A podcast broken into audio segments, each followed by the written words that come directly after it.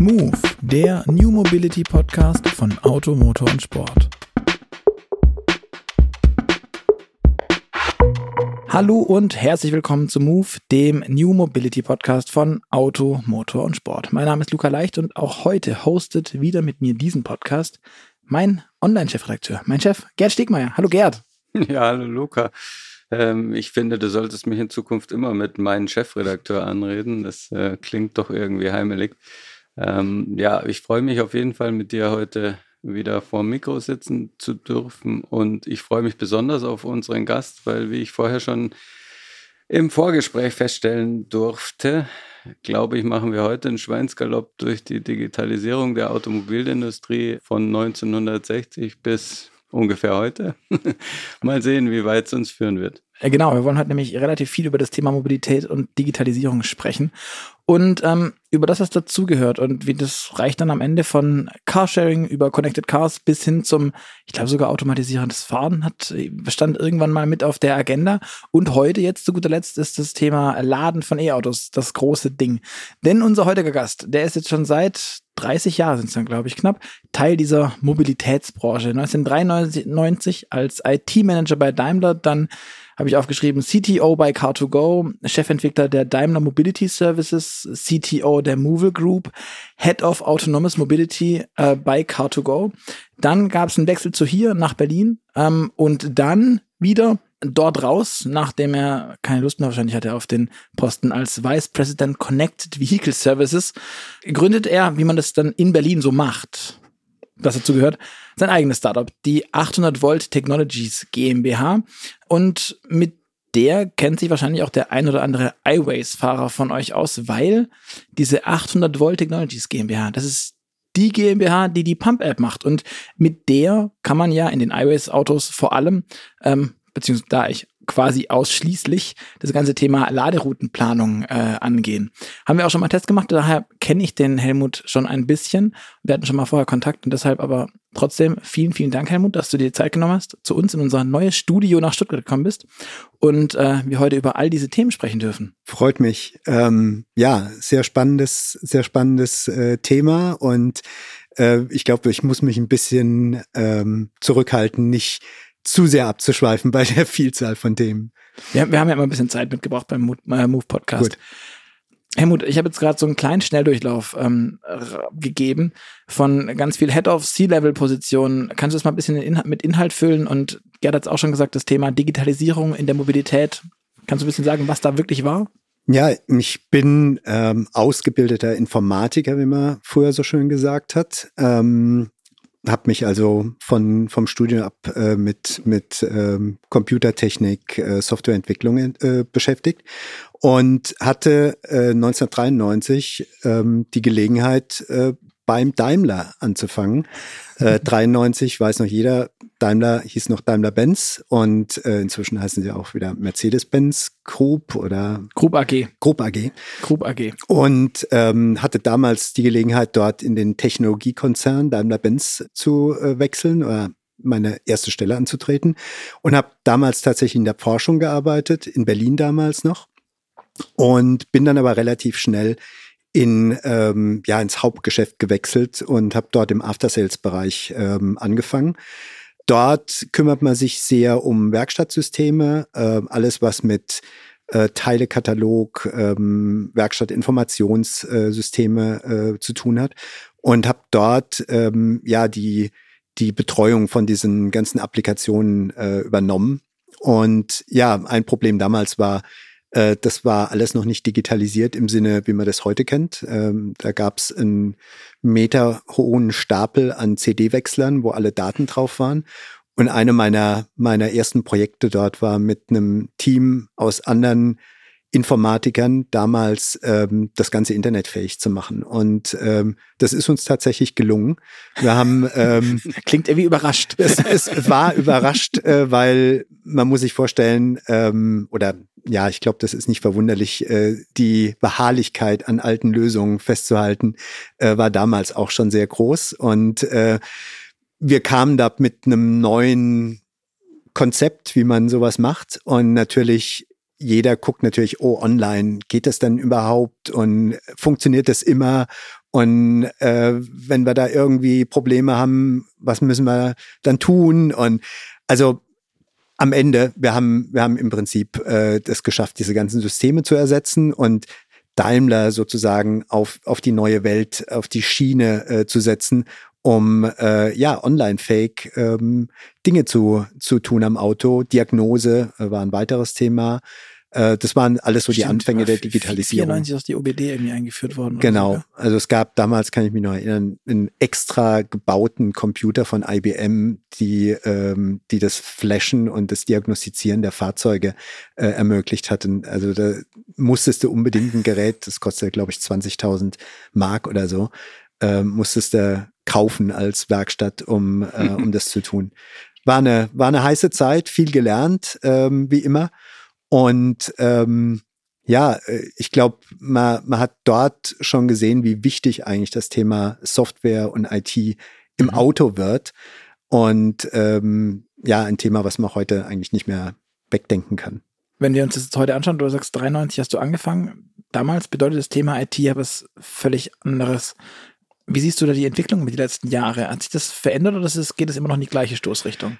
Es hat sich zum Glück verändert, aber es hat zu lange gedauert, bis sich verändert hat. Also ähm, ich glaube, und dann will ich gar nicht auf, auf Daimler oder Mercedes äh, zeigen, es ist, glaube ich, die komplette Automobilindustrie, die äh, einen Trend verschlafen hat, der dort stattgefunden hat. Mhm. Ähm, ja, letztendlich ähm, IT oder Software und Fahrzeug äh, zusammenzubringen. Also ein Fahrzeug heute ähm, besteht zum Hauptanteil, was die Komplexität betrifft, ähm, von, von Software, die äh, geschrieben werden muss, um Steuergeräte zu, zu äh, programmieren, um äh, autonomes Fahren zu ermöglichen, um äh, Dienste, äh, Remote-Dienste im Fahrzeug anzubieten. Mhm. Und ich glaube, dort ähm, hat man als klassischer Automobilhersteller immer sehr konservativ und sehr ähm, auf Zuverlässigkeit achtend, keine Risiken eingehen, was passiert, wenn so ein Modem irgendwie verrückt spielt. Ähm, alles valide Punkte, aber statt eine Lösung zu finden, hat man es eigentlich versucht, einfach so weit wie es geht rauszuschieben. Und ähm, das ist einem, ist den meisten Herstellern ein bisschen auf die Füße gefallen, glaube ich. Glaubst du denn, dass das inzwischen ähm, A, alle verstanden haben und B, äh, ihnen zum Großteil nicht mehr als Hypothek äh, auf den Füßen liegt quasi? Wir sind in, in einer Transitionsphase. Also zu sagen, sie haben es nicht verstanden, das wäre wär Blödsinn. Es hat jeder verstanden. Das Problem, was glaube ich in den ganzen Konzernen und auch da wieder querbeet äh, ist, ähm, das sind große Konzerne mit etablierten Strukturen und so einen Wandel durchzuführen, das habe ich im eigenen Leib im, im Unternehmen gespürt, das dauert, kostet sehr viel Überwindung, sehr viel persönliches Involvement von, von Entscheidern, von, von Mitarbeitern. Und ähm, von daher, es passiert, aber es passiert für mich gefühlt noch zu langsam und auch, ähm, ja, dann mit einer, mit einer Einstellung, dass man natürlich immer auf den Wettbewerb guckt und, und sich vergleicht und versucht irgendwie Dinge zu kopieren, die dort gemacht wurden.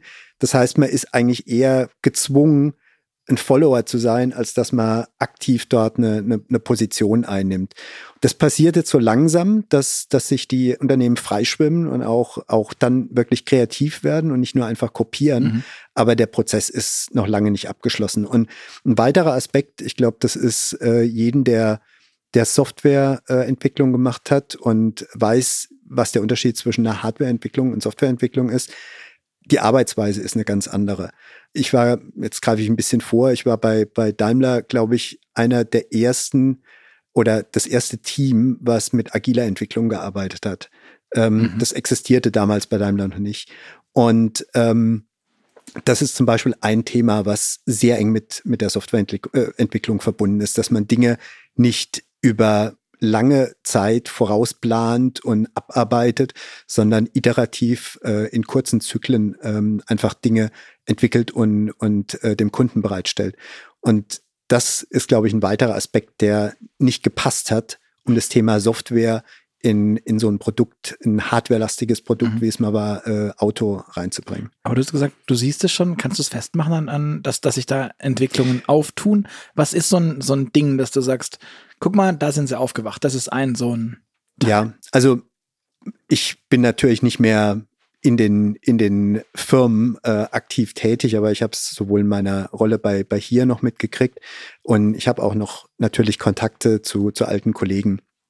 Ähm, ja, ähm, es wird verstärkt ähm, versucht, Software, eigene Kompetenz wieder ins Unternehmen zu holen. Mhm. Früher wurden diese, diese Dienste komplett ähm, zu Zulieferern rausgegeben, also komplette, komplette Systeme, ein Navigationssystem oder Entertainment-System, äh, komplett nur das UI sozusagen quasi mhm. spezifiziert und, äh, und die, die Funktion generell, aber eigentlich die Kompetenz, was das System anbelangt, komplett nach draußen. Und das hat dazu geführt, dass Update-Fähigkeit von solchen Systemen einfach keine Rolle gespielt hat, sondern es wurde einfach eine neue, eine neue Beauftragung für eine neue Baureihe. Also neues gekauft. Neues gekauft, genau. Natürlich mit, mit funktionalen Verbesserungen, aber ähm, der Look and Feel war noch der gleiche, mhm. aber die Software konnte komplett eine andere sein. Jedes Mal neue Softwareentwicklung. Und das ist natürlich. Gruselig, die Vorstellung. Ja, so, so entwickelt man Software nicht. Also Software entwickelt sich und irgendwann machst du auch mal einen Cut und machst was neu. Aber dann machst du es aus deinem eigenen Erfahrungswissen mhm. und nicht, weil ein Zulieferer jetzt irgendwie ähm, ein neues Team hat oder so. Und das, das verändert sich. Also mhm. man, man liest bei, bei Daimler oder bei Mercedes-Benz jetzt inzwischen mit dem MBOS, BMW genau das Gleiche. Das passiert, aber es ist natürlich, wenn man es dann wieder im Detail anguckt und mal die ganzen Marketing, ähm, ja, Aussagen mal rausstreicht, äh, steht halt zwischen einem deutschen Premium-Hersteller und einem amerikanischen Auto-Startup immer noch ein Riesenunterschied. Mhm. Ähm, und das braucht, glaube ich, noch einige Zeit, bis man sagen kann, jetzt ist hier ein, ein Punkt erreicht, wo, wo sich der eine nicht mehr gegen mhm. den anderen äh, differenziert im Sinne von äh, Technologieführer zu sein und der andere ein Follower zu sein. Die äh, Mercedes-Leute, oder das machen ja eigentlich alle Autobauer, versuchten ja auch immer wieder so, so Start-up zu sein und da ganz arg modern, hip, kreativ. Du warst auch einer von diesen modernen, hippen, kreativen in dieser nicht startupigen Startup-Welt, in diesem, in diesem Cor Corporate Startup. Kokon von unendlich viel Geld und unendlich viel Sicherheit und Rückhalt. Ähm, 2008 kamst du zu dem Projekt, ich glaube Roller hieß es damals noch, oder? Wir haben damals City Smart hieß es. City Smart. Ja, das war der, der Arbeitstitel. Okay. Ähm, sagt schon, sagt schon einiges über, über das Produkt aus. Es hat was mit Smart zu tun. Es geht um Städte. Und äh, die Idee war, ähm, ja, das erste, heute sagt man Free Floating Carsharing. Also äh, Carsharing existierte damals mit stationsbasierten Carsharing. So Stadtmobil oder so. Genau. Und ähm, der Robert Henrich, äh, der, der Chef der Truppe, hatte damals die Idee, warum macht man das so, so starr, wieso flexibilisiert man das nicht. Und er hatte dann eine, eine Truppe von Leuten gesucht, äh, die unterschiedliche Funktionen übernommen haben. Jemand, der sich um die Marke, um Marketing gekümmert hat, äh, Finanzen, äh, Betrieb, ähm, was hatten wir noch? Ähm, ja, also die, die, die eher die Randbereiche, äh, um, um mhm. sowas aufzustellen. Und äh, dann suchten sie noch jemanden für die Produktentwicklung. Und ähm, ich war einer der, der Kandidaten damals, die, die äh, Robert interviewt hat. Und ähm, ich habe ihm gesagt, ich habe keine Ahnung von dem Thema. Ähm, das ist immer gut, das ist immer gut. Es, es konnte auch keine Ahnung haben, weil es, es gab es noch nicht. Und ähm, habe es ihm ganz, ganz klar gesagt, also du, du hast jetzt hier nicht den Experten zum Thema Carsharing oder was auch immer äh, dort vergleichbar ist, ähm, aber ich finde das Projekt geil und ähm, ich würde es gerne machen. Er hat sich für mich zum Glück entschieden. und äh, das hat dann wirklich eine Reise von 2008 bis Ende 2016 bedeutet, äh, wo ich eine Entwicklung als Corporate Startup ähm, erlebt habe, wo wir von fünf Leuten, am Ende waren wir über 700, ähm, äh, die bei Car2Go gearbeitet haben in unterschiedlichen Ländern. Ähm, ja, war eine, für mich die, die prägendste Zeit bei, bei Daimler. Das ist ja auch ähm, ein schönes Beispiel, wie quasi die ganzen Softwareanwendungen dann noch auch noch aus dem Auto rausmeandern äh, von einem Autohersteller und ähm, so ein wunderbares Thema für Vernetzung von Verkehrsträgern, also auch mit Nutzern. Ähm, ich weiß noch, als ich das erste Mal ein Car2Go gestartet habe und mit der App das Auto öffnen konnte, das fand ich also wirklich so total magic. Ich war vollkommen fasziniert. Ähm, wie, wie war denn das, sowas zu entwickeln und wie, wie konnte das damals schon funktionieren? Im Grunde genommen, wenn du mich als Informatiker fragst, ähm, war das eigentlich kein, kein Rocket Science, wie man so schön sagt. Ähm, die Technik gab's. Ähm, mhm. Es gab ähm, Kommunikationsboxen, mit denen man IoT äh, machen konnte.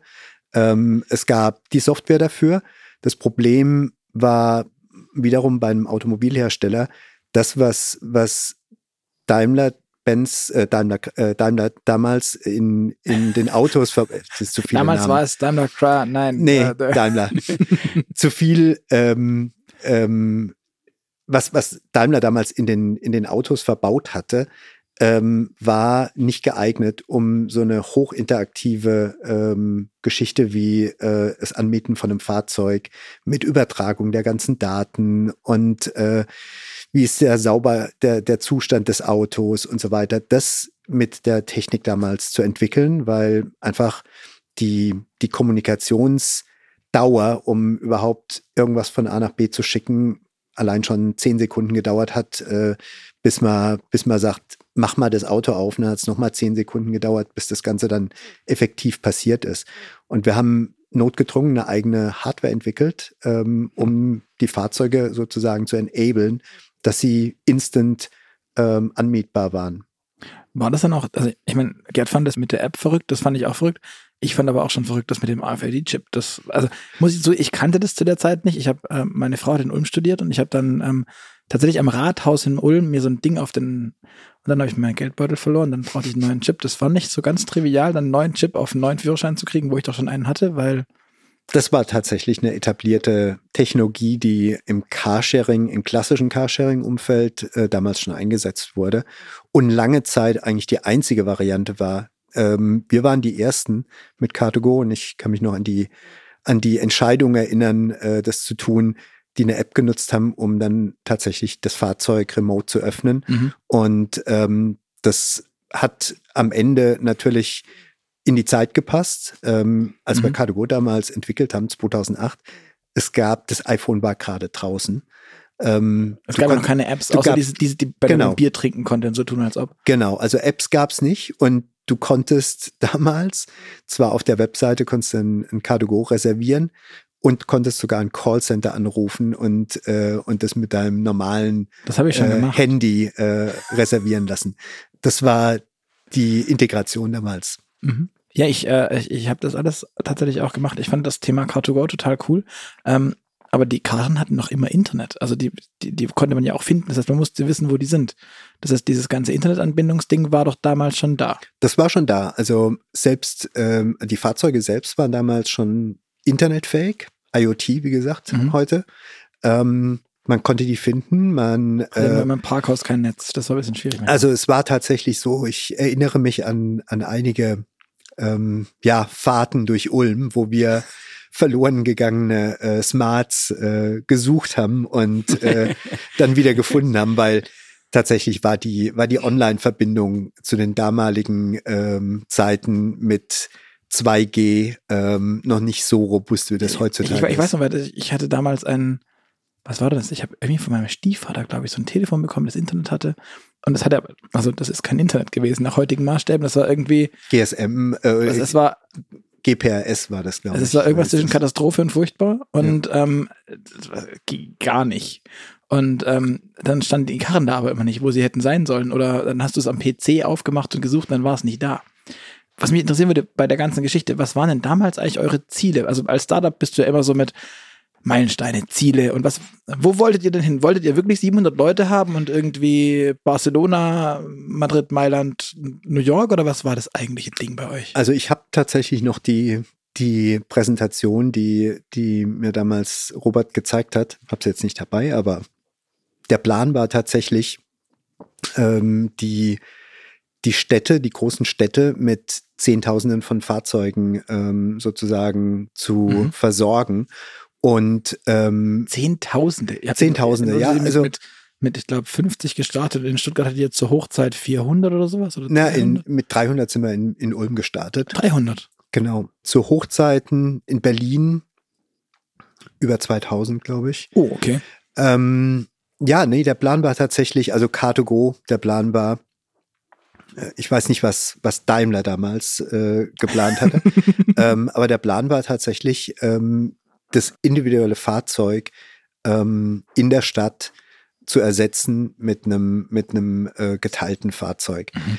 Ähm, also den Leuten im Prinzip ein Angebot zu geben, dass sie keine Einschränkung verspüren im Sinne von man bekommt ein Fahrzeug, wenn man es haben will.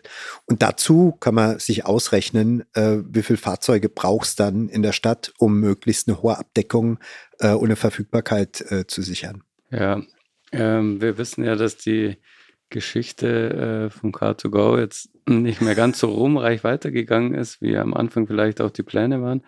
Ähm, hinterher ist man natürlich immer schlauer, aber ähm, ab wann ging es denn in deinen Augen eher bergab und ähm, hat es eher damit zu tun gehabt, dass da ein Autohersteller dabei war oder ist es ein strukturelles Problem? Also beides wahrscheinlich. Ähm, eine Sache, die, die wir lernen mussten, ähm, da gab es auch keine Zahlen oder Erfahrungen, war, wie geeignet ist eine Stadt, um Carsharing in der Form, wie wir es äh, gemacht haben, ähm, betriebswirtschaftlich sinnvoll zu betreiben.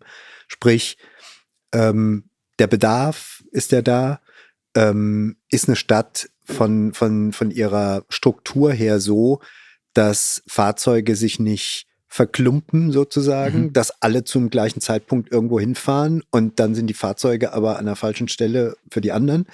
Ähm, und das sind Dinge, die wir während, während wir das gemacht haben, gelernt haben. Und es gab dann Entscheidungen für bestimmte Städte, ähm, die man im Nachhinein wahrscheinlich so nicht getroffen hätte, wenn man schon gewusst hätte, wie die Situation in, in dieser Stadt ist. wenn man den Verkehrsfluss dann kannte, oder was? Genau, du? genau. Und es war immer so bei Cardugo, dass es profitable Städte und nicht profitable Städte gab. Und ähm, von daher kann man jetzt sagen, okay, hat man einen Fehler gemacht, aber wie gesagt, wir waren die Ersten, die das gemacht haben. Insofern war es ein Learning und Klar ist es, ist es ähm, finanziell dann nicht positiv. Ähm, aber das war, glaube ich, der eine Punkt. Ähm, diese, diese Entscheidungen dann auch notgedrungen zu fällen, Städte zuzumachen, wenn die nicht funktionieren. Mhm. Ähm, es gibt noch einen Punkt, dass natürlich ähm, die ganze, ich sag mal, Verkehrspolitik, ähm, egal ob das jetzt in Deutschland oder in anderen Städten ist, nicht unbedingt förderlich war für, für einen Betrieb von der Carsharing-Flotte, wenn man das Thema ähm, Parkplatzpreise zum Beispiel mhm. nimmt. Ähm, im Vergleich zu einem zu einem ähm, Anwohnerparkausweis, den den ich als als Privatkunde mit einem Auto äh, bezahlen muss. Das war ein weiterer Punkt. Und das Dritte war sicherlich, äh, wenn man jetzt wieder auf die auf die ähm, Firmen guckt, ob das jetzt BMW mit Drive Now oder äh, Daimler mit, mit Car2Go war, ähm, eigentlich die Frage, waren die Firmen überzeugt davon, dass das etwas ist, was richtig ist und was auch zu dem, was sie tun, passt mhm. und ob sie die geeigneten ähm, ja, Betreiber von, von, von so einem Service sind. Und ich glaube, da, da ist über die Zeit hat sich vieles gewandelt bei den, mhm. bei den Entscheidungsträgern. Aber gibt es so einen Moment, bei dem du sagst, ab da, jetzt in Retrospektive vor allem, dass du sagst, ja, da, da hätte man eigentlich schon feststellen können, das, das wird schwierig. Das wird irgendwie nicht bei, vielleicht nicht bei uns oder sowas. Gibt es da irgendeinen so Punkt? Schwierig so zu Situation? sagen. Es gab, es gab, also eine der, der Charakteristiken der Zeit bei Car2Go war, dass, dass sich alles sehr schnell geändert hat und, und eigentlich permanent im Fluss war. Ähm, im wahrsten Sinne des Wortes, also mhm. positiv wie negativ. Und ähm, von daher ist es schwierig zu sagen, dass an einem, an einem CEO festzumachen oder an einem Vorstandsvorsitzenden festzumachen, ähm, dass dort ein Punkt war, wo sich, wo sich Dinge geändert haben. Wir haben permanent angepasst, permanent äh, Dinge verändert und aus, aus Dingen gelernt. Ähm, aber es gab auch, ich sag mal, dumme Entscheidungen, äh, die, die ähm, hätten so nicht getroffen werden müssen. Ähm, aber letztendlich waren das, waren das Entscheidungen, die auch sehr stark von außen am Ende gekommen sind, die nicht von, mhm. vom Team herausgekommen sind, sondern natürlich auch mit dem, mit der Finanzierung und mit dem, ähm, ja, Shareholder sozusagen zu tun haben. Mhm. Kannst du jetzt im Nachhinein verstehen, dass Daimler dem Thema den Rücken gekehrt hat und wie siehst du es insgesamt mit Carsharing? Es sieht ja so aus, als gäbe es andere Anbieter, die das doch noch zum Erfolg führen könnten. Ja, also das generelle Carsharing-Prinzip und, und auch die, die Attraktivität für, für Nutzer und, und Nutzerinnen hat sich, glaube ich, gezeigt. Das, das kann man nach den vielen Jahren, wo jetzt so ein Produkt am Markt ist, ähm, glaube ich, konstatieren. Was besser geworden ist, ähm, viele der, der neuen Anbieter ähm, haben von Anfang an, glaube ich, sehr auf ähm, optimierten Betrieb und, und Effizienz geachtet. Und das ähm, waren Dinge, die wir erst lernen mussten mit der Zeit. Das heißt, die haben dort schon einen, Vorsprung gehabt, weil sie, weil sie sehen konnten, wie sowas äh, gemacht wird. Ähm, von daher glaube ich, es wird ein Teil einer Mobilitätskette in der Stadt sein. Ähm, was, was Daimler betrifft oder Mercedes-Benz jetzt äh, betrifft, und BMW, die aus dem Thema rausgegangen sind. Ich glaube, es ist konsequent im Hinblick zu der Strategie, die das Unternehmen ähm, separat von dem, von dem Carsharing äh, betreibt, ähm, Luxus, ähm, Luxusprodukte dort anzubieten, hat seine Schwierigkeit, das mit einem Carsharing äh, mhm. übereinzubringen. Und von daher glaube ich, ähm, sind andere äh, Eigner oder Verantwortliche für, für so ein äh, System durchaus besser geeignet mhm. als ein, als ein Premium-Hersteller. Spannend. Weil wir hatten ja, ich glaube, es war Folge 5, auch mit Olivier Repair, glaube ich, gesprochen, mhm.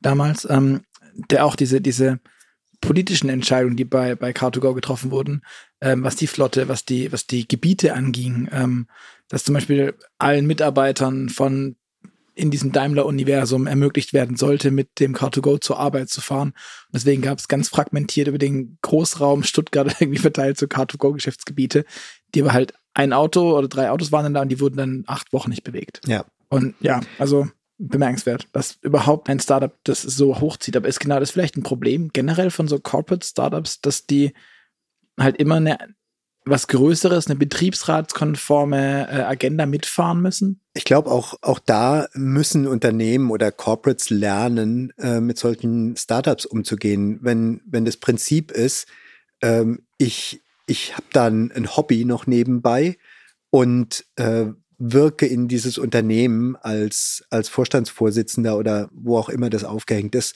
punktuell rein das funktioniert nicht. Also äh, man kann sowas nicht als, als ein Beiboot irgendwie ähm, machen, sondern das muss die volle Aufmerksamkeit von den Verantwortlichen bekommen und jegliches ja reingreifen ist dann eher im Endeffekt negativ, als es positiv ist. Mhm. Das ist gut gelaufen am Anfang. Also ähm, ohne äh, Dieter Zetsche hätte es dieses Produkt nicht gegeben oder dieses Projekt nicht gegeben.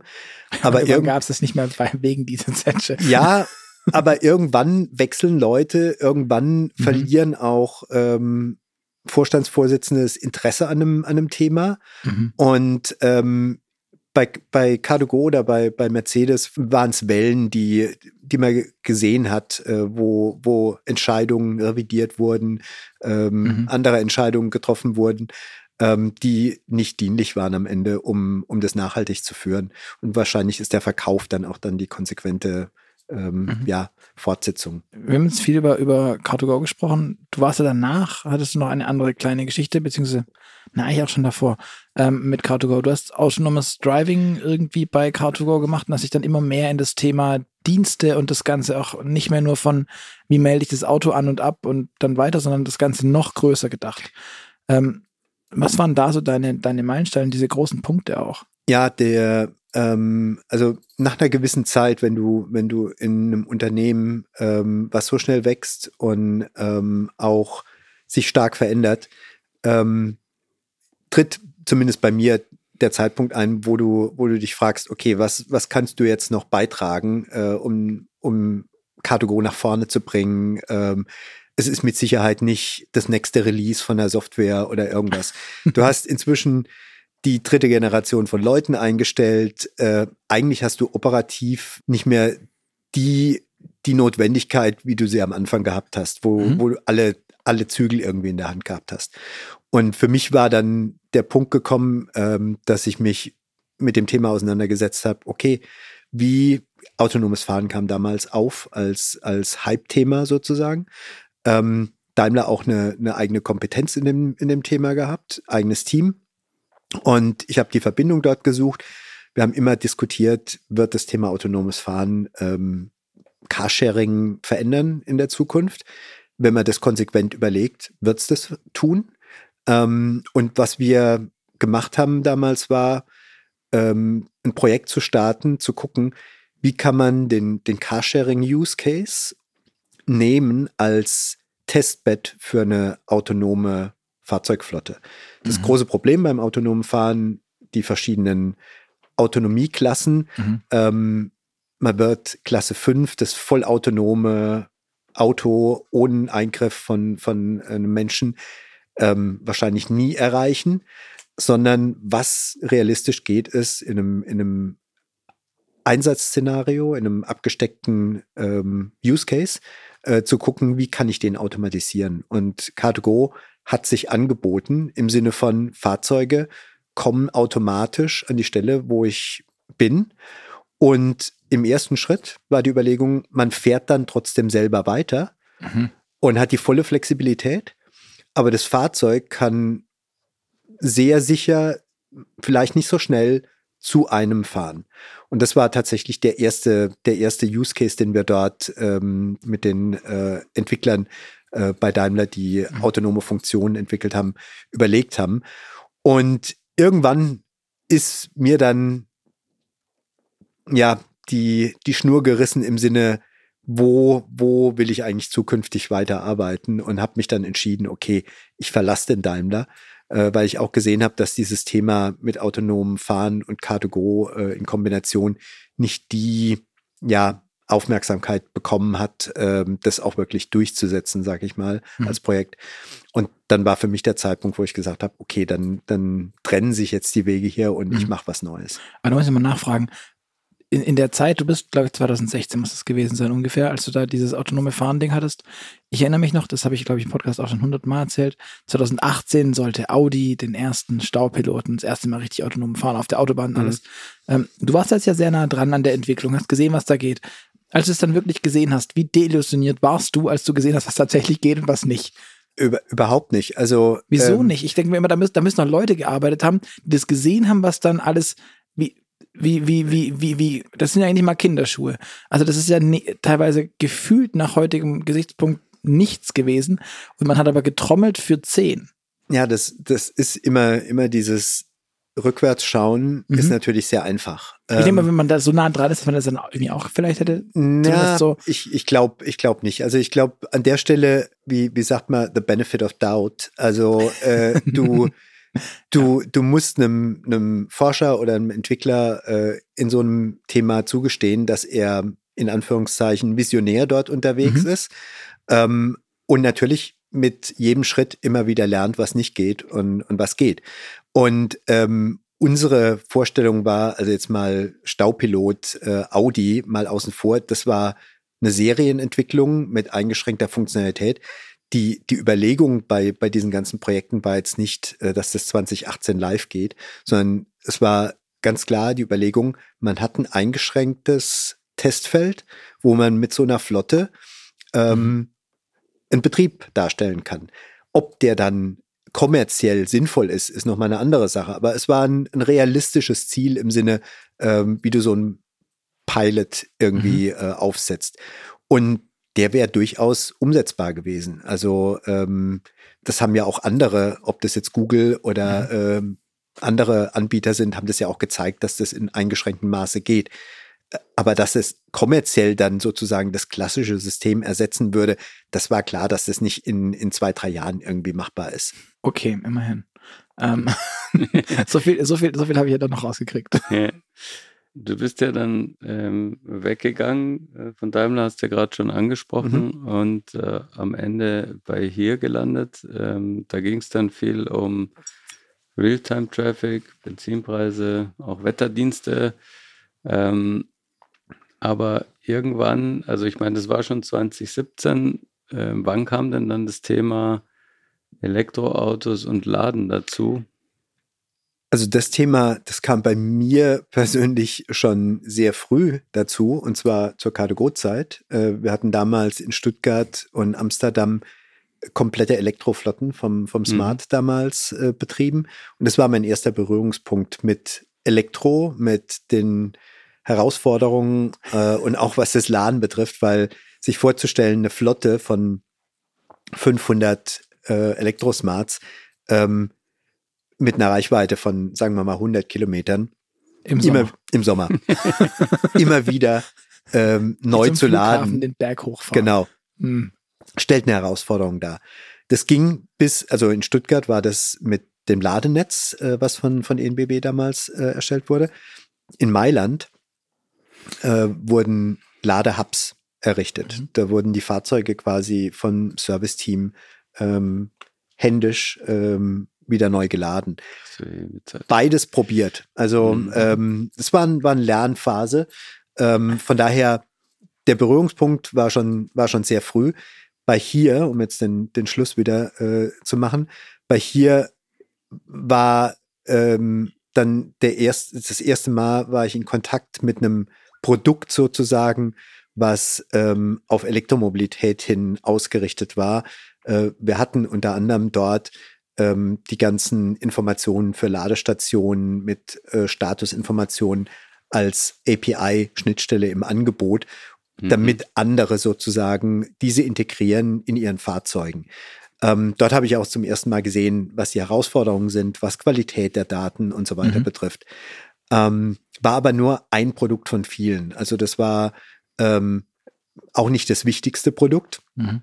Ähm, damals wurde zum Beispiel ein Produkt quasi aus der Taufe gehoben, was heute jetzt gesetzlich vorgeschrieben ist, diese Hazard Warnings, mhm. dass du im Fahrzeug quasi über Sensordaten ähm, Gefahren äh, mitbekommst.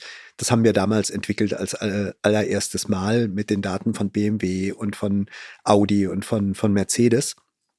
Ähm, ja, und es war auch sehr eine sehr spannende Zeit. Ich habe aber gemerkt, ähm, auch da jetzt nicht äh, zu viel aus dem Nähkästchen zu plaudern, aber doch, doch. die, ne, ähm, die, die, die Herausforderungen waren in meiner Rolle weniger das Produkt, sondern ich habe mich am Ende mehr mit, mit ähm, Umorganisation und ähm, solchen Dingen beschäftigt. Und von daher war für mich dann nach drei Jahren der, der Zeitpunkt gekommen, wo ich gesagt habe, okay, ähm, hatte ich mir anders gedacht. Ähm, war eine interessante Zeit, habe auch da sehr viel gelernt mhm. wiederum, aber äh, nichts, wo ich jetzt unbedingt äh, die nächsten vier, fünf Jahre dran äh, arbeiten will. Und da war dann die Entscheidung zu sagen, okay, äh, beende ich und ähm, habe mir ein halbes Jahr mal Zeit genommen zu überlegen, wie es weitergeht und habe dann tatsächlich entschieden mit zwei ähm, ja, Kollegen, Freunden, ähm, 800 Volt Technologies zu gründen und äh, die Elektromobilität mit zu, zu verbessern. Mhm. Ich muss noch einmal kurz bei dieser Hier-Geschichte okay. nachfragen. Es gibt ein Produkt bei Hier, das mhm. Ladesäulen und alles anzeigen kann. Mhm. Ähm, wieso hatte das damals gefühlt, also warum konnten das alle eher, also die wenigen E-Autos, die es damals gab, warum war das da immer so rudimentär schlecht rein reingewurstelt und es ist wirklich also du, ja. du hast ja bei BM in dem i3 damals schneller eine Tankstelle ja. gefunden als eine Ladesäule ähm, als als einfachstes plakativstes Beispiel Naja, es, also ich glaube. Wieso war das alles so fürchterlich? Viel, viel Kreativität äh, brauchst nicht, um äh, sich zu überlegen, was da passiert. Ähm, da wird, da wird einfach ein, ein Produkt, was fürs normale Auto entwickelt wurde, wird mehr oder weniger angepasst oder adaptiert an ein Elektrofahrzeug von Leuten, die, ich will niemand zu nahe treten, die aber wahrscheinlich noch nie ein E-Auto gesehen mhm. haben. Und ich meine, jeder hat sich schon geärgert darüber, wie ein Tankstellenverzeichnis in der Navigation funktioniert, wie sinnhaft oder wie unsinnig das funktioniert. In der in einem Elektrofahrzeug ähm, ist es noch mal wichtiger, wie das funktioniert. Und man stellt halt sehr, sehr stark fest, dass viele der Produkte, die heute auf dem Markt sind, nicht von Produktmanagern oder Function Owner oder wie immer sie man bezeichnen will, entwickelt wurden, ähm, die wissen, was eigentlich mhm. notwendig wäre, um, um dieses, äh, dieses, diese Funktion zu nutzen. Das ist bei einer Klimaanlage wahrscheinlich komplett anders. Hat jeder, jeder verstanden, wie das tut.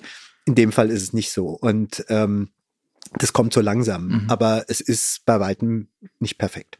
Aber jetzt gibt es 800 Volt Technologies und mhm. die Pump-App, von der wir äh, eingangs ja schon sprachen.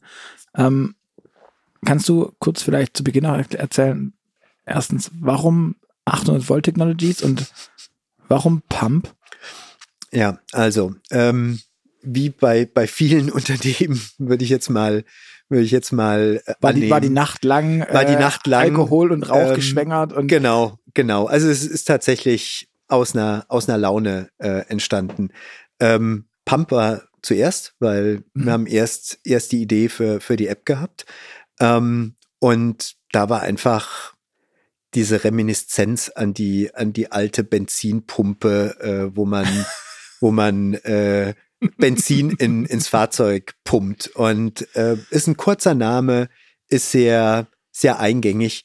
Ähm, wie schwierig es ist, im Google-Ranking nach oben zu kommen äh, und was du alles findest, wenn du nach Pump suchst. Ja. Ähm, haben wir alles nicht gemacht.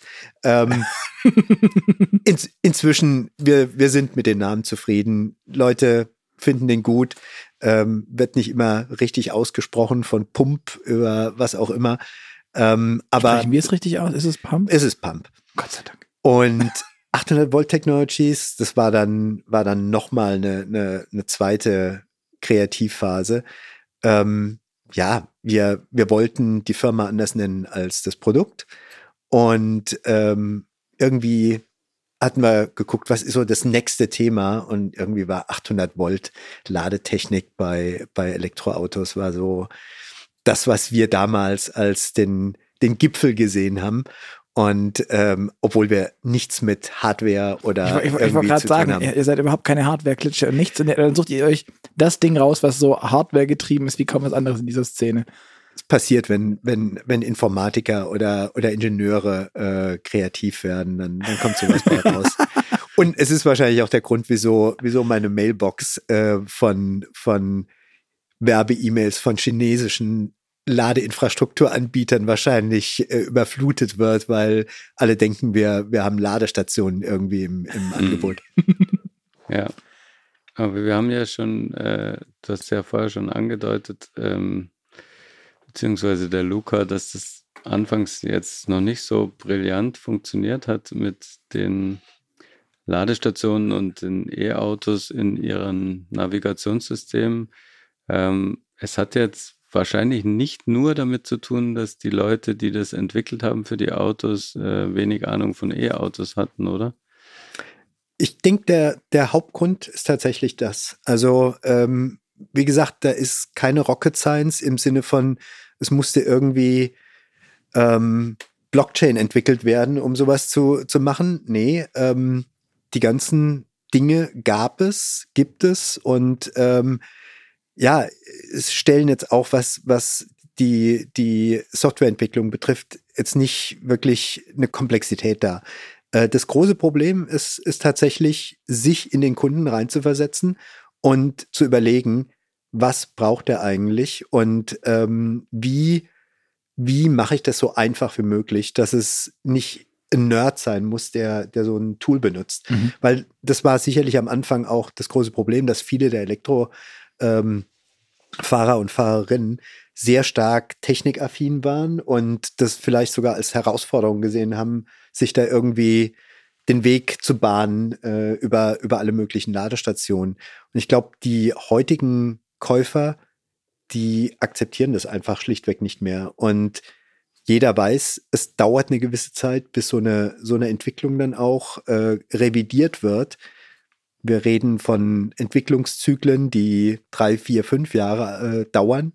Und ähm, da die Firmen auch keine Möglichkeit haben, Fahrzeuge online abzudaten, sind die Dinger draußen und da wird sich auch nichts mehr tun. Meine mhm. erste Erfahrung war tatsächlich mit einem BMW i3 und ähm, ich kann mich noch an die erste Reise von Berlin nach Stuttgart erinnern, wo ich am Abend vorher ähm, irgendwie vom Rechner saß und geguckt habe. Sehr, hab. sehr lange sitzt man da und plant dann genau. und tut und hofft, dass das stimmt, was man als Verbrauch genau. annimmt und dass das nicht zu kalt wird. Genau. Und, und das war noch zu einer Zeit, wo es wenig Ladestationen gab. Das hat sich inzwischen verbessert. Das heißt, der, der Job ist nicht mehr ganz so, so äh, komplex.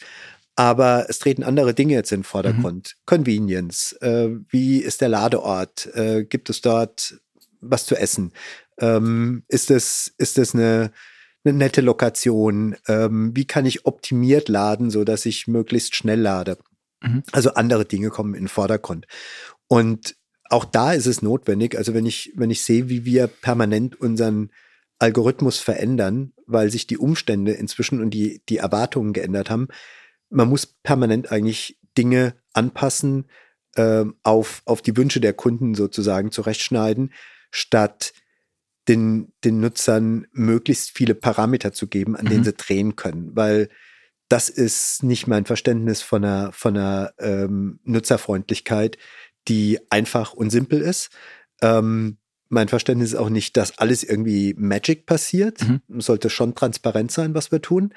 Aber wir, wir denken quasi für die, für die Kunden mit. Mhm. Und das ist, glaube ich, etwas, was viele noch nicht, noch nicht realisiert haben im, im, ähm, ähm, im Automobilmarkt. Ähm, es gibt natürlich Entwicklungen, die versuchen dort ähm, so Dinge wie Zero Layer bei, bei, ähm, bei Mercedes, mhm. äh, Dinge zu vereinfachen.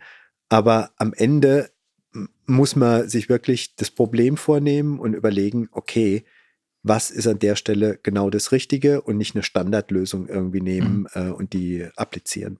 Ich glaube, wir haben schon viel über die App so grundsätzlich, aber mhm. noch nicht gesagt, was die eigentlich macht. Mit der Pump-App kann ich eine Laderoutenplanung vornehmen. Vielleicht, oder am besten sagst du das, du kannst, du kennst das Ding in, in und auswendiger als ich. Ich benutze es nur regelmäßig. Also es sind, ähm, sind zwei Sachen. Ähm, du hast im Prinzip zwei Anforderungen. Du willst in der Stadt willst du irgendwo eine Ladestation finden und du willst auf eine Reise gehen, auf eine Fahrt, längere Fahrt gehen und willst dort deine Routen planen. Beides unterstützen wir, so einfach wie möglich. Du machst die App auf, siehst sofort Ladestationen bei dir in der, in der Umgebung. Du zoomst. Aber das können mittlerweile viele. Das kann ich, das finde ich bei Google Maps. Ja, das ist richtig. Aber auch da kommt es wiederum auf die, auf die Details an. Du hast sicherlich schon Apps gesehen, da dauert es drei Sekunden, bis da irgendwie geladen wird, dann poppen Sachen hoch, ähm, irgendwie schwer zu navigieren. Bei uns läuft das alles sehr flüssig. Du zoomst rein, kriegst mehr Details, ähm, siehst erst die Fast Charger, weil das in einem höheren Zoom-Level interessant ist. Du zoomst rein, auf einmal siehst du die Langsamlader, was jetzt relevant wird. Dann siehst du auf einmal, welcher Betreiber dahinter steckt.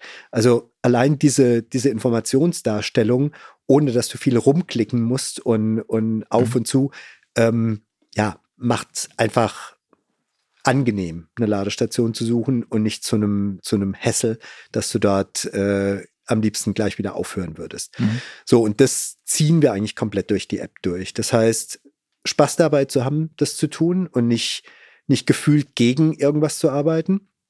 Und der zweite Use Case neben, neben in der Stadt zu laden, ist eben auf der längeren Strecke. Und dort ist es entscheidend, ähm, möglichst die Vorlieben der, der Fahrer und Fahrerin irgendwie zu reflektieren.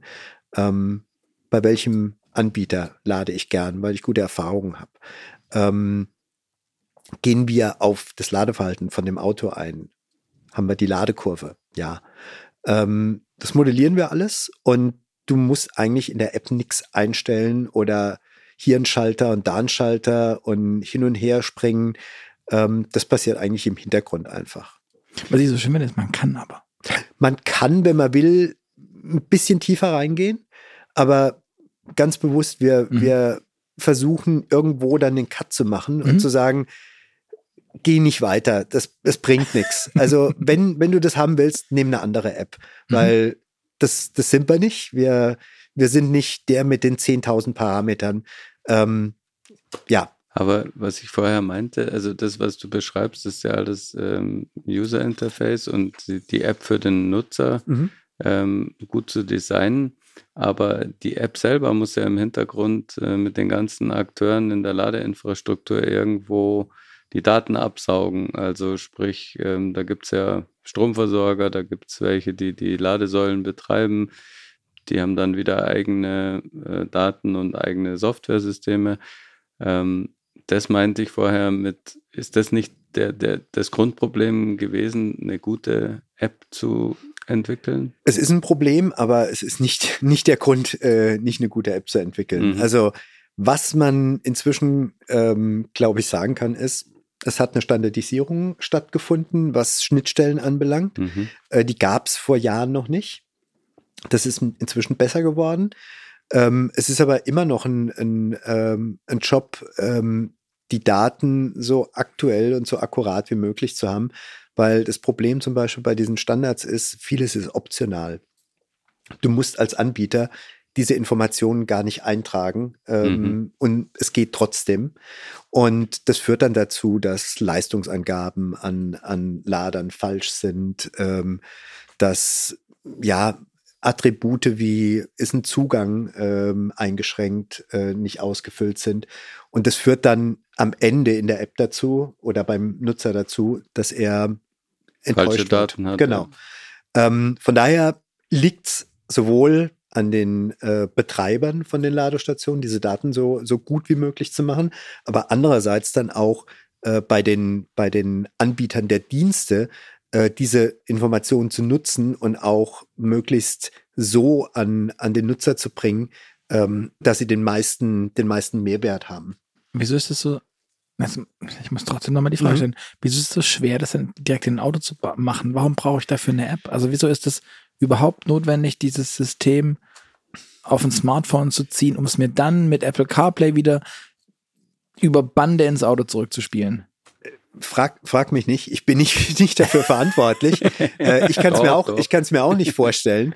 Ähm, es, ist, es ist einfach Faktor so. Ähm, ja, aber steht dann da jetzt nicht Daimler, BMW und Co. einfach bei euch an der Tür und klingeln ganz laut und wild und sagen, hey, das funktioniert, da bauen, bauen wir das da direkt ein? Wäre naja, nicht genau das dann einfach und ja, nat natürlich, natürlich. Ähm, ob, ob ich das jetzt, ob ich das jetzt gut fände, weiß ich nicht. Ähm, wenn du so ich, im Konjunktiv redest, tun sie das nicht. Das nee, macht mich betroffen. Es ist, es ist, es ist ganz einfach so. Also ähm, auch das wieder vielleicht ein bisschen aus dem Nähkästchen geplaudert. Die Anforderungen, die äh, ein OEM sozusagen an einen, an einen Supplier stellt, um so einen Dienst zum Beispiel mhm. zu liefern, ähm, die fokussieren auf Dinge, die eigentlich nichts mit der Funktionalität zu tun haben, sondern wie viele Ladestationen unterstützt du weltweit in allen Ländern irgendwo? Mhm. Man muss halt das, halt auch Südindien abdecken. Genau, das, halt das sind, das sind Dinge, aus. die wir nicht abdecken und wo wir auch nicht drauf fokussieren würden.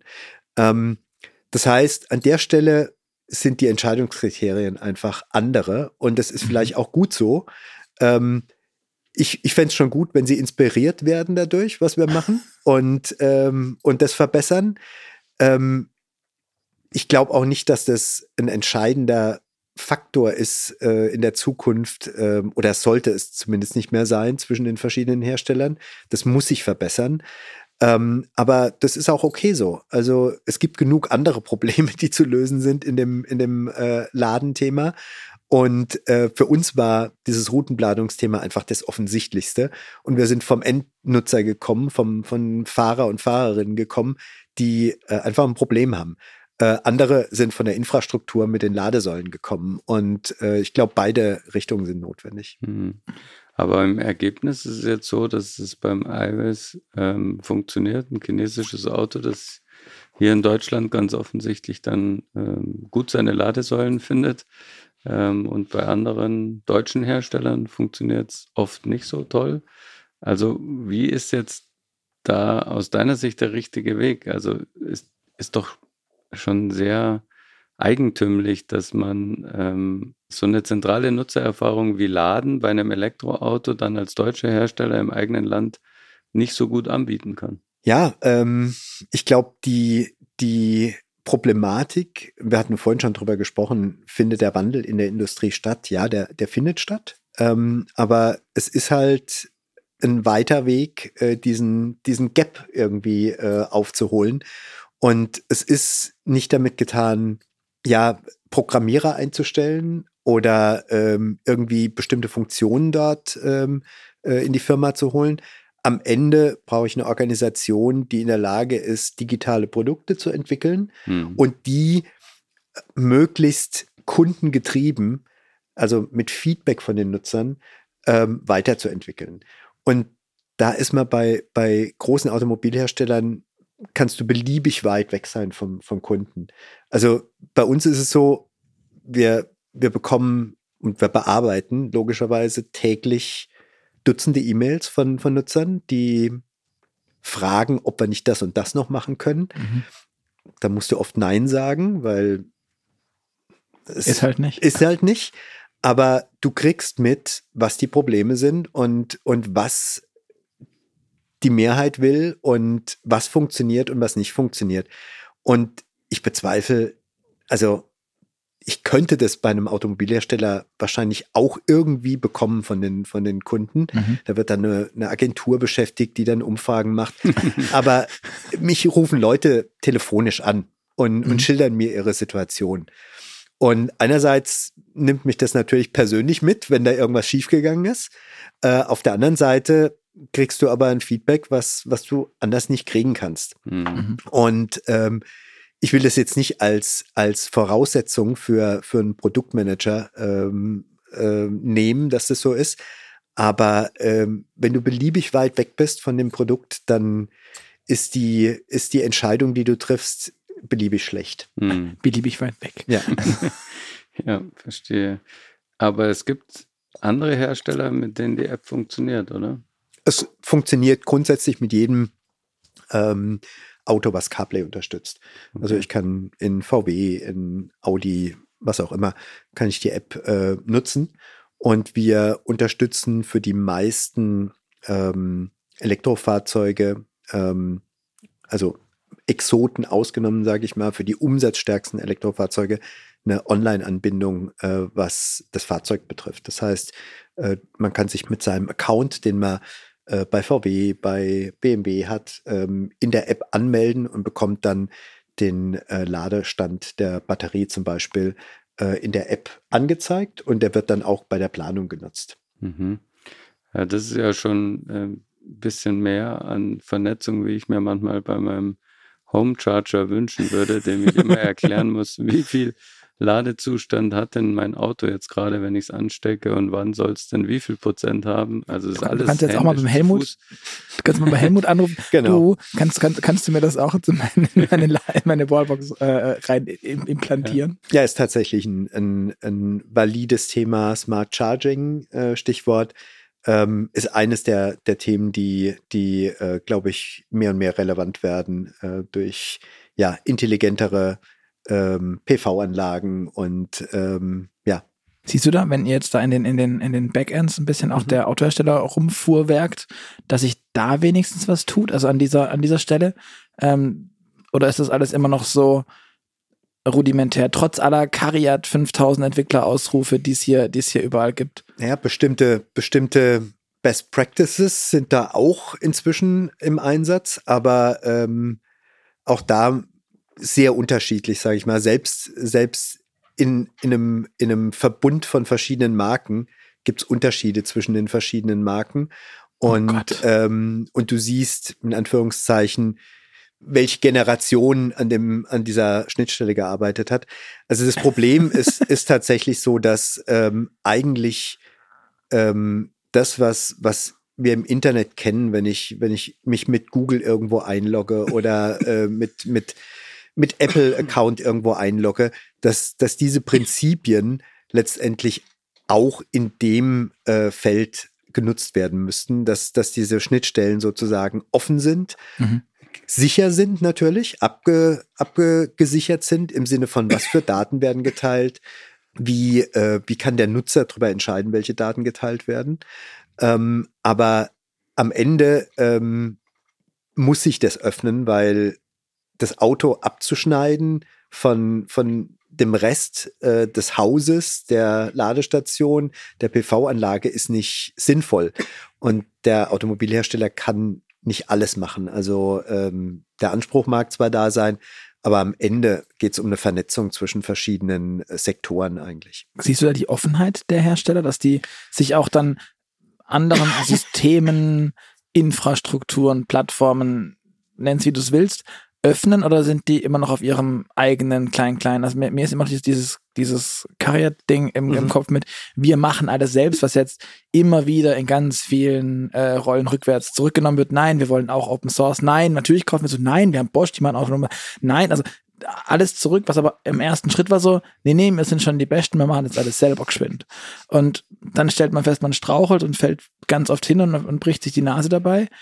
Siehst du das, dass es das wirklich passiert oder ist da immer noch diese Überheblichkeit damit, wir können schon auch Software, weil wir können Blech biegen? Ich hatte es vorhin schon mal gesagt, äh, es braucht mehr als, als einfach nur Leute einzustellen. und von das, also das ist natürlich eine Voraussetzung, dass mhm. du die, die Expertise hast, aber am Ende muss ich im Prinzip eine Arbeitsweise dort etablieren, die, die ähm, ja, ich sag mal, bei, bei Entwicklungen, bei Plattformentwicklungen im Softwarebereich sich herausgestellt hat, äh, hm. die richtige ist. Aber das meinte ich gar nicht. Mir geht es tatsächlich sogar darum, dass man bereit ist, sich zu öffnen und eine fremde Plattform zu nutzen und äh, auf die drauf hin zu entwickeln und nicht zu sagen, ja. ich mache mein eigenes. Also, guck mal, ich mache da eine Plattform, die heißt halt Mercedes, VW, wie auch immer, also irgendwas. Und das ist dann aber halt nur proprietär für dieses, für die 18 Millionen Fahrzeuge, aber halt nur 18, nicht 55. Ja, ich glaube, es gibt Wellen äh, dort in dem Bereich. Also man diskutiert ja schon lange, wie, wie äh, weit kommt Google und Apple in, in so ein und, Thema und das kommt ja rein. dazu. Also das kommt dazu. Und man hat immer wieder versucht, ähm, Koalitionen oder Partnerschaften zu, zu schmieden, um neue Plattformen dort zu etablieren. Ähm, das, das Schwierige ist, glaube ich, ähm, man sieht sich am Ende doch immer wieder als Wettbewerber. Mhm. Und mhm. ähm, je nachdem, wie gerade die, die Situation in den Unternehmen ist, entscheidet man sich dann, nee, wir partnern nicht, wir machen es dann doch selber. Dann läuft man irgendwie gegen eine Wand und revidiert es wieder. Ich glaube, das, das wird weiter, wird weiter so gehen. Äh, was, was hoffentlich, denke ich, passiert ist, dass einfach mehr Best Practices aus dem Softwarebereich sich etablieren, egal wie die Strategie aussieht am Ende, aber dass Dinge eben so gemacht werden und richtig gemacht werden, dass sie nutzbar sind und dass sie mhm. die Möglichkeit bieten, Verbindungen herzustellen zwischen, zwischen den verschiedenen äh, Diensten und Fahrzeug- und Automobilherstellern. Die iWays U5 und U6, die haben kein eigenes Navi mhm. und eure App ähm, darf einerseits auf den SOC mhm. zugreifen mhm. von dem Auto und navigiert dann aber auch. Oder genau. wer, wer in eurer App navigiert denn? Also welche Technologie ist das? Wir, wir nutzen dort auch einen Anbieter, den wir, den wir integrieren, weil Navi entwickeln wir nicht selbst. Also ja. das, das macht keinen Sinn. Ähm, von daher greifen wir dort auch auf eine, auf eine, äh, eine Software zurück, die, die wir integrieren.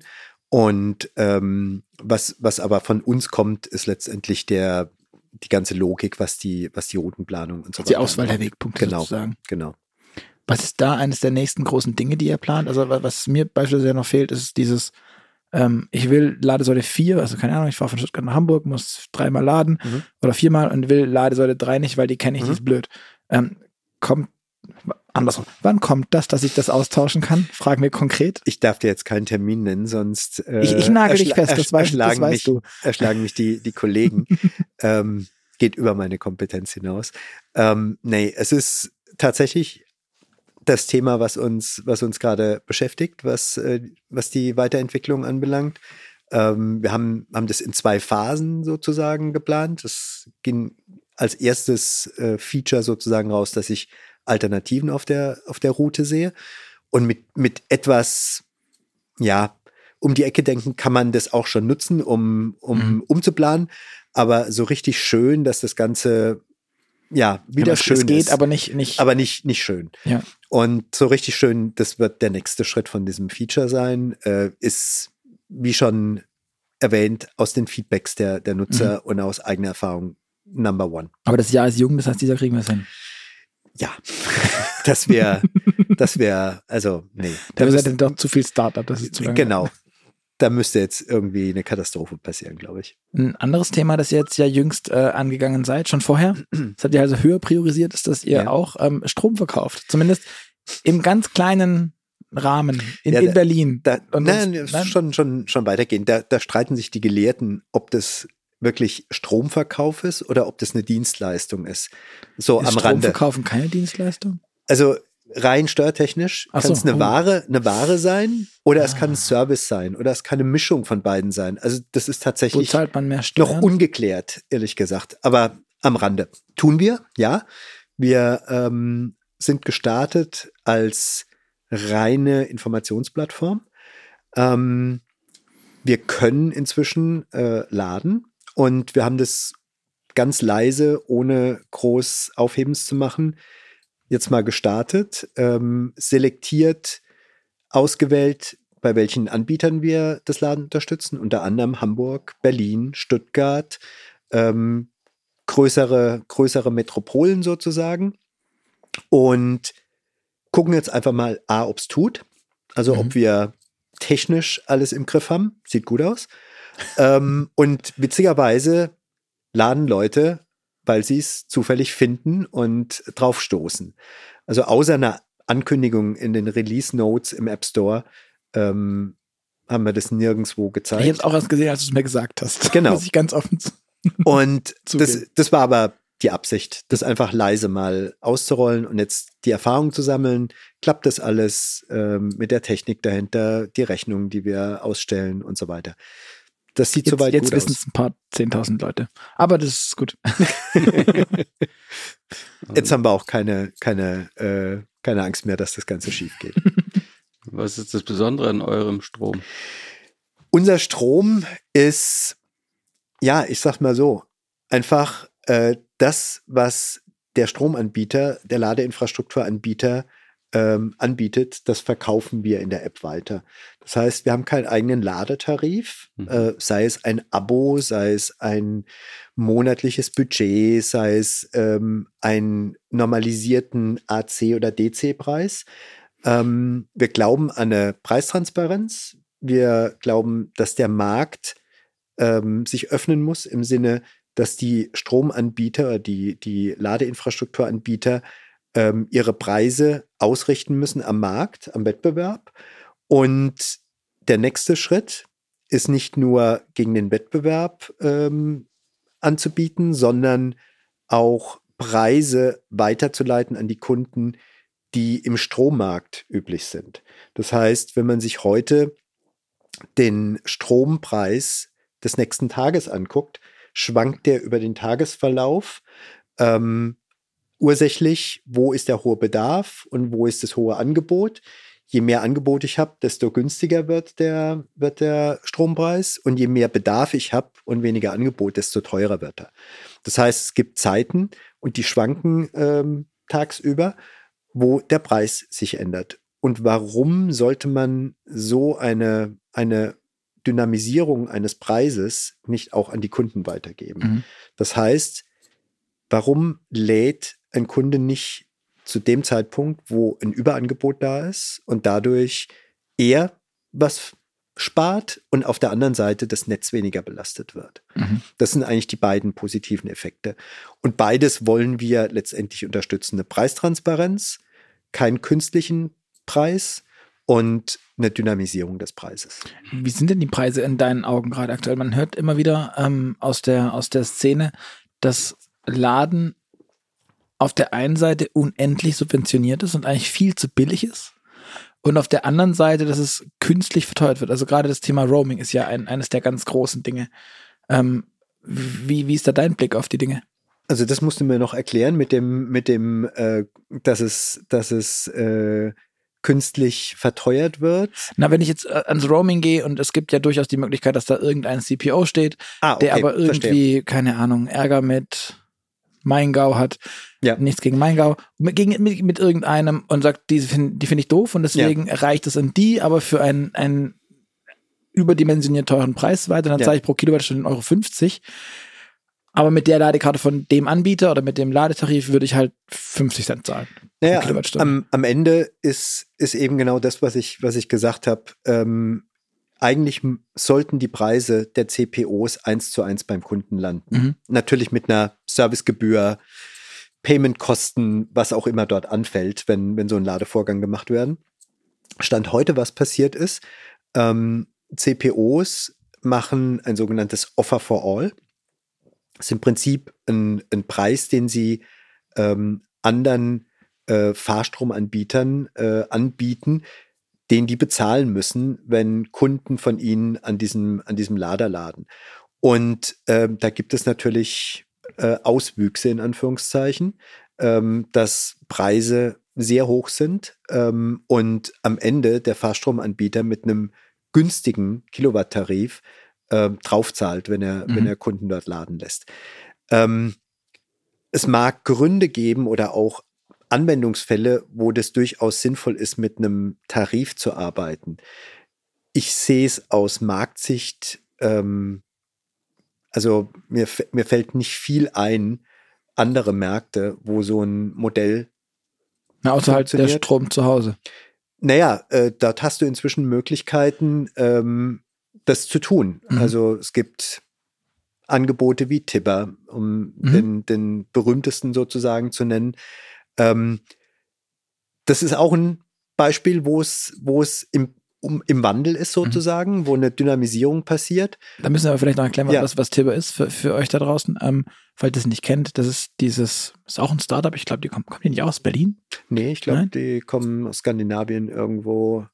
Aber Wurscht. Egal. Äh, geht, geht darum, ähm, die verkaufen quasi zu fast Realtime-Preisen den Strom. Das heißt, es ist nicht äh, eure mit dem Stromanbieter vereinbarte auf zwölf Monate fixierte genau. äh, 35 Cent pro Kilowattstunde, sondern wenn alle gerade das Licht anschalten, wird er teurer und wenn alle gerade aus haben, dann wird es billiger, weil viel Strom im Netz ist. Und äh, entsprechend damit will man steuern, dass du eben nicht dann deine Wäsche wäscht, wenn alle ihren Elektroherd anschalten, sondern genau. nachts, wenn nichts da ist und irgendeine Grundlast nur da von irgendwelchen Atomkraftwerken produziert wird oder was auch, oder Wind oder wer auch immer. Exakt. Wenn wir gerade beim Erklären sind, äh, Luca, darfst du auch noch sagen, was CPO heißt? Ich, ich darf noch sagen, was CPO ist. Der CPO ist der Charge Point Operator, also der Laden, der die Ladesäule aufstellt und betreibt, der, der sie mit, ja, genau. der das Ding am Laufen hält. Und, und, dann haben wir noch den EMP. Und der EMP, der E-Mobility äh, Provider, also oder das, e, das finde EMP finde ich, das es gibt EMP auch, und EMSP. EMP und wie auch immer. Ja. Das sind die Leute, bei die in der Regel eine App haben und oder die Unternehmen, die die App rausbringen genau. und mit denen ich mich dann anmelden darf, um dann dem CPO das Geld in den Rachen. Nein, ähm, Nein. ja.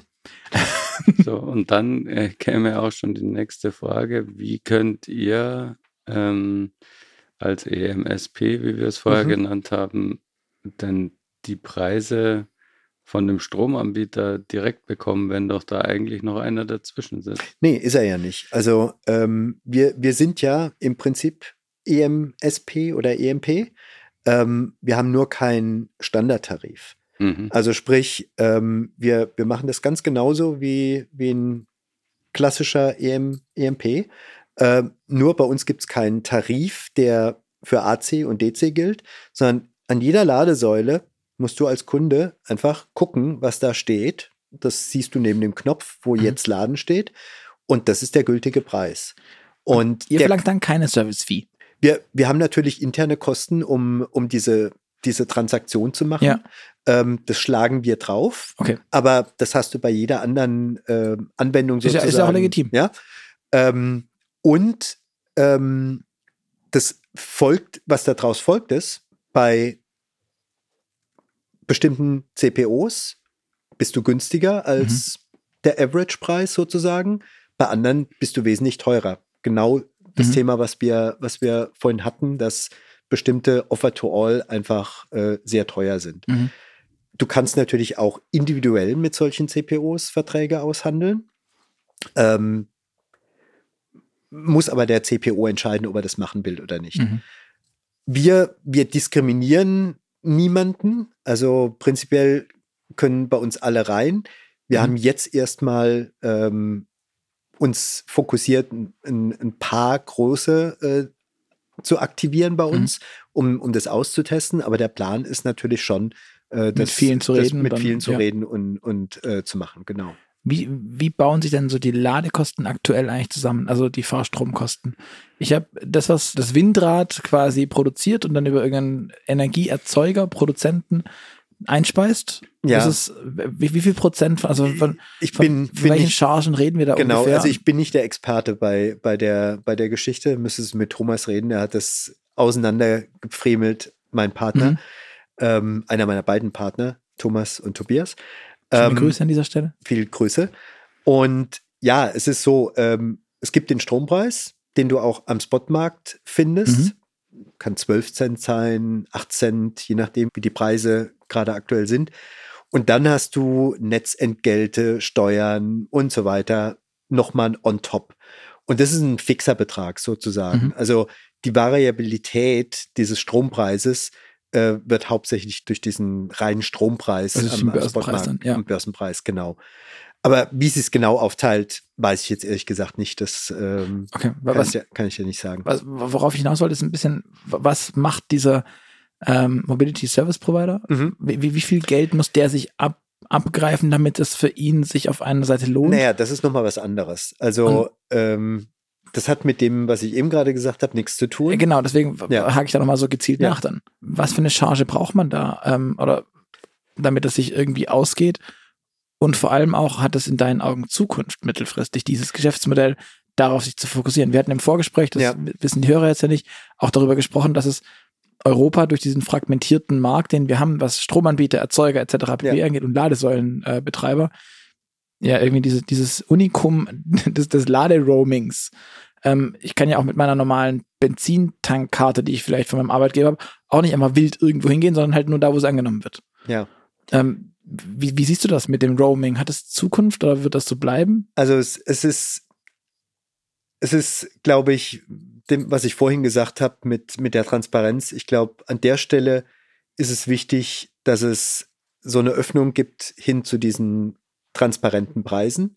Mhm. Das ist unabhängig vom Roaming. Das ist einfach nur, mhm. ähm, dass die CPOs echte, saubere Preise dort äh, publishen äh, bei, bei sich und, ähm, und die auch an die Kunden weitergegeben werden. Das ist der eine Punkt. Der andere Punkt ist die Frage, braucht es, braucht es solche EMPs oder reicht es nicht nur einfach Ad-Hoc-Laden bei CPOs irgendwie äh, anzubieten? Genau. Ähm, das geht heute natürlich auch. Ja.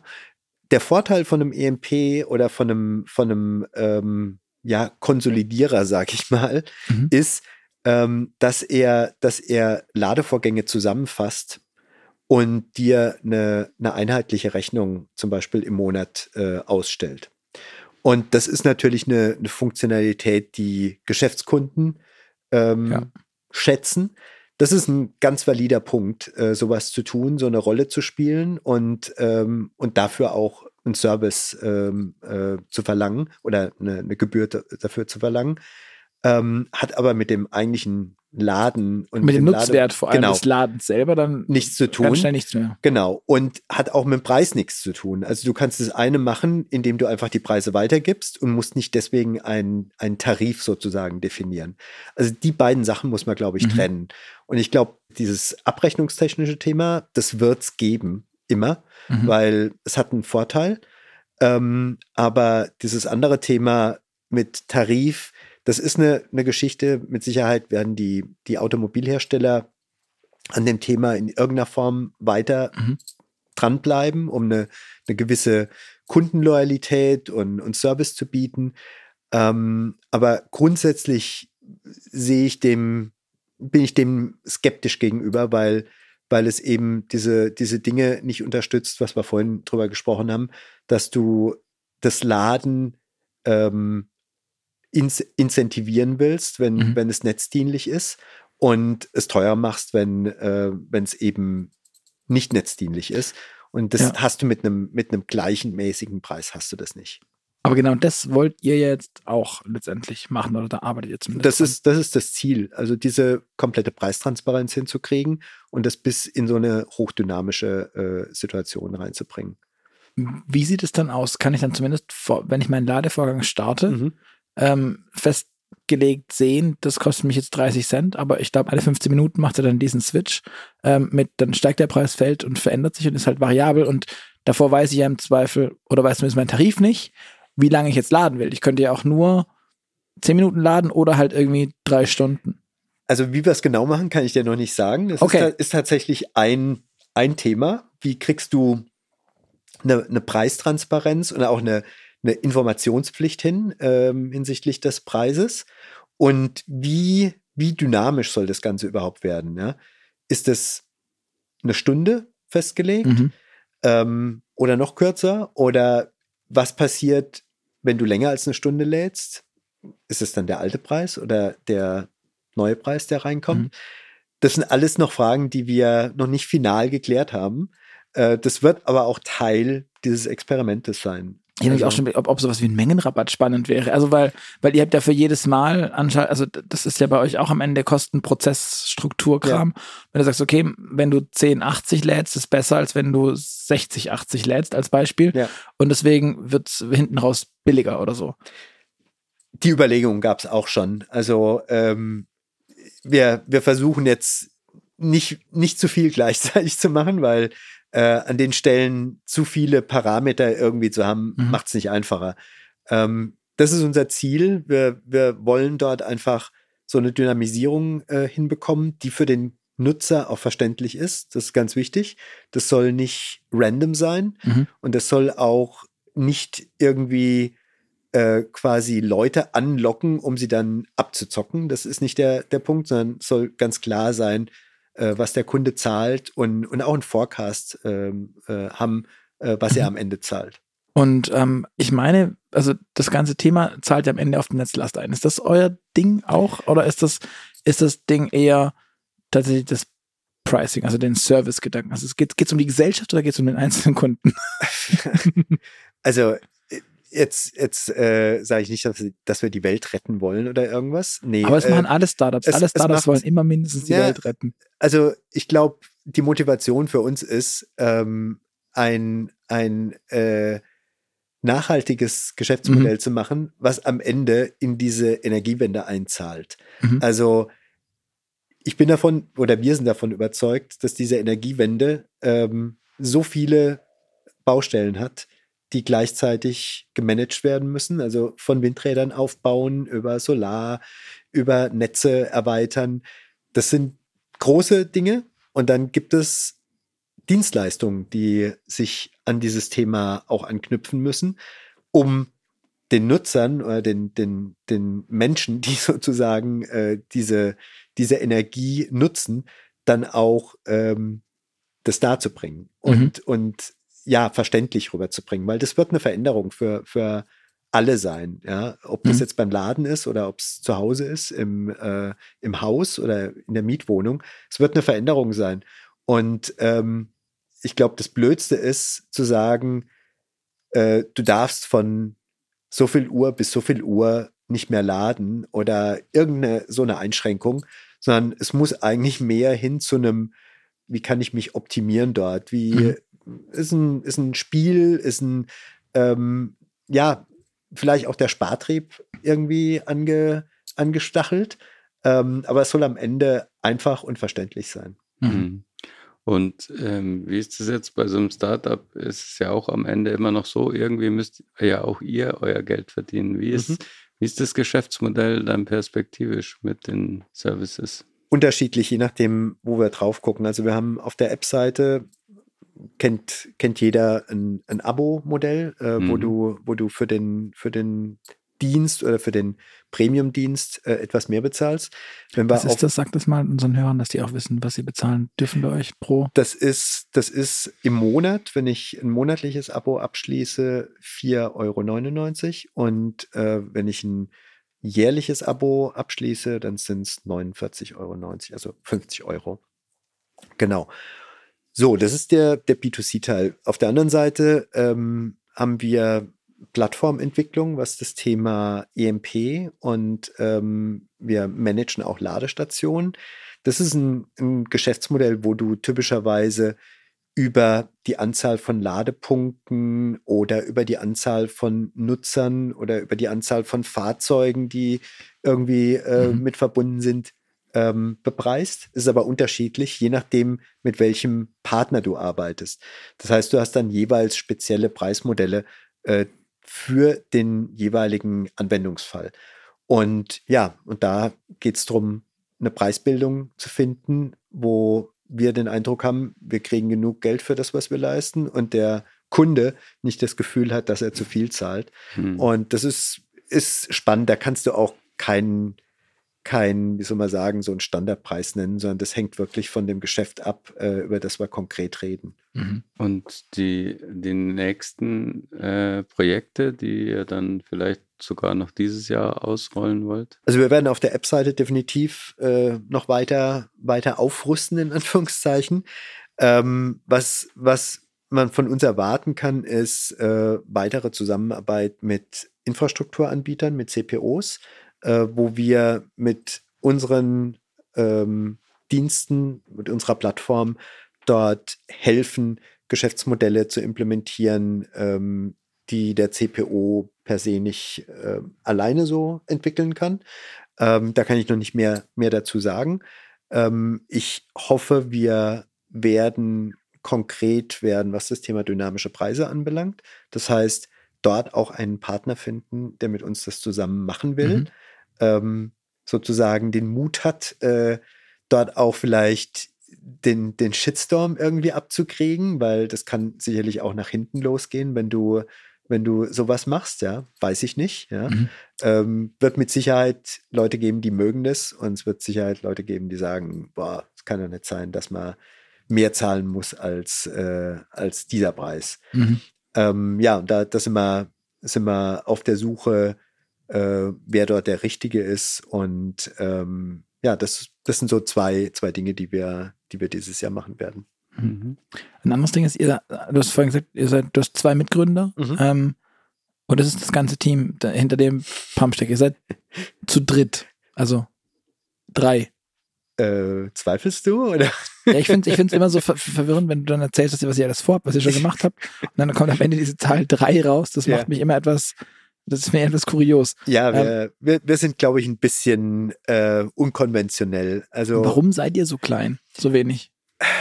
Also die, die, die erste Entscheidung, die wir getroffen haben, war, dass wir uns komplett eigenfinanzieren, also ein sogenanntes Bootstrapping machen. Ähm, das ist eine Entscheidung, die nimmt dir viele andere Entscheidungen ab, weil äh, wenn du wenn kein Geld wenn hast, du wenn du nicht beliebig machen. viel Geld hast, also kein Geld ist nicht da, weil nee, aber, ja. äh, wenn wenn du nicht das Geld hast von Investoren, dann kannst du auch nicht wahllos Geld ausgeben mhm. und ähm, das das ist hilfreich. Also das ist eine Entscheidung weniger, die du fällen musst. So, jetzt hat natürlich Investorengeld auch Vorteile. Bei, bei uns ist aber der Punkt ganz einfach der, wir, wir haben uns gesagt, wir wir wollen wissen, was wir tun, bevor wir einen Investor suchen, beziehungsweise wissen, wer der richtige Investor ist. Äh, ich will nicht in eine Investorendiskussion gehen mit einer Idee, wo ich überhaupt nicht weiß. Also, wenn du mich vor zwei Jahren gefragt hast, was macht ihr da? Dann hätte ich dir irgendwas erzählt. Und nach zwei Jahren weiß ich jetzt, was wir gemacht haben, weil mhm. es war komplett anders als das, was wir uns vorgestellt haben. So, und das. Was habt ihr euch vorgestellt? Wird jetzt, glaube ich, einen neuen Podcast noch, noch okay. Äh, noch, äh, aber es war auf jeden Fall, wir haben Learnings gehabt, die wir, die wir nicht auf dem Radar hatten. Wir hatten Probleme, die wir nicht auf dem Radar hatten. Ähm, wir haben Möglichkeiten gesehen, äh, nicht gesehen, die wir jetzt haben. Und dazu gehört auch, dass wir, dass wir äh, gemerkt haben, dass das mit, mit drei Leuten machbar ist, äh, effizient machbar ist, schnell machbar ist und, und du wirklich fokussiert bleibst. Also ähm, dich nicht drum kümmerst, wie jetzt, wie jetzt irgendwie ähm, die Food-Ecke gestrichen wird, sondern es geht einfach darum, wie kriege ich ein Angebot an einen, an einen ähm, Interessenten raus, ähm, was du vorher noch nie gemacht hattest. Ja? Mhm. Und, und das sind, das sind, glaube ich, die, die Dinge, die positiv sind. Es gibt auch negative Dinge, äh, gar keine Frage. Also ähm, du hast schlaflose Nächte, äh, die du vielleicht nicht haben musst, wenn du, wenn du irgendwie ein besseres Funding hast. Aber nichtsdestotrotz, ich glaube, wir haben das nicht, nicht bereut. Mhm. Und ähm, der Zeitpunkt, wie gesagt, ist auch noch nicht vorbei. Äh, für uns war es entscheidend, dass wir wissen, was wir tun, bevor wir mit einem, mit einem Partner, mit einem Investor mhm. zusammengehen. Mhm. Ähm, weil das muss jemand sein, der nicht einfach nur Geld reinbringt und Exit mhm. machen will, sondern der inhaltlich auch mit dem äh, was anfangen kann. Ich denke, ähm, wir haben jetzt den, den versprochenen Schweinsgalopp durch, die, die Digitalisierung der Mobilität äh, in ja, vielleicht mehr als Deutschland äh, einmal durchgemacht. Ähm, ich fand es mega spannend. Ähm, am Ende eines Podcasts ähm, darf Luca immer noch ein paar persönliche Fragen stellen, äh, beziehungsweise vielleicht sind sie gar nicht so persönlich, aber okay. sie sind auf jeden Fall immer A, B. Es und der Luca wird es dir erklären. Genau, also du musst dich einfach für das Für oder Wider entscheiden ähm, und ich gebe dir vor, bei was. Bist du mehr der Typ Streamingdienst oder CD und Schallplatte? Schallplatte tatsächlich. Ich habe es irgendwie ein bisschen geahnt bei so einem Digitalo. Ähm, Ferrari oder Tesla? Tesla. Was fährst du jetzt für ein Auto?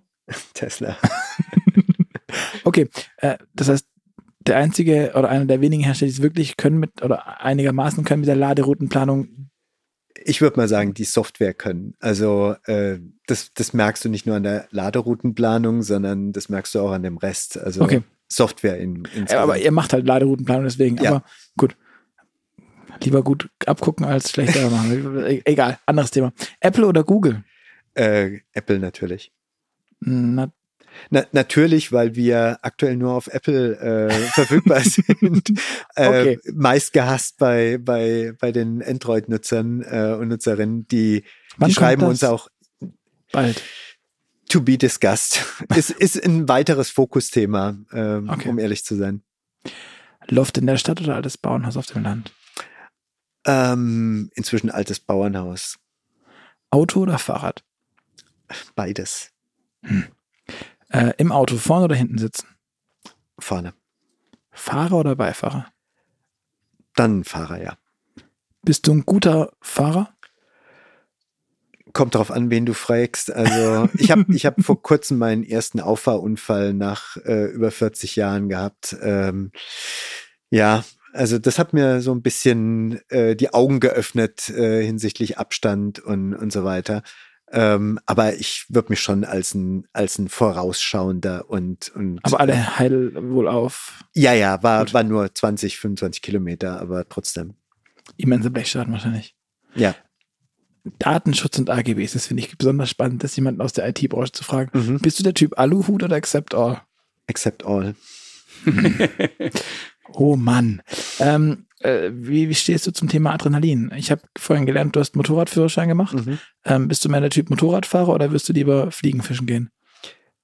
Tatsächlich inzwischen Mountainbike. Also, ähm, also Motorrad habe ich vor kurzem wieder, wieder mal äh, ausprobiert. Toll, aber würde ich bei meiner Frau nicht durchkriegen.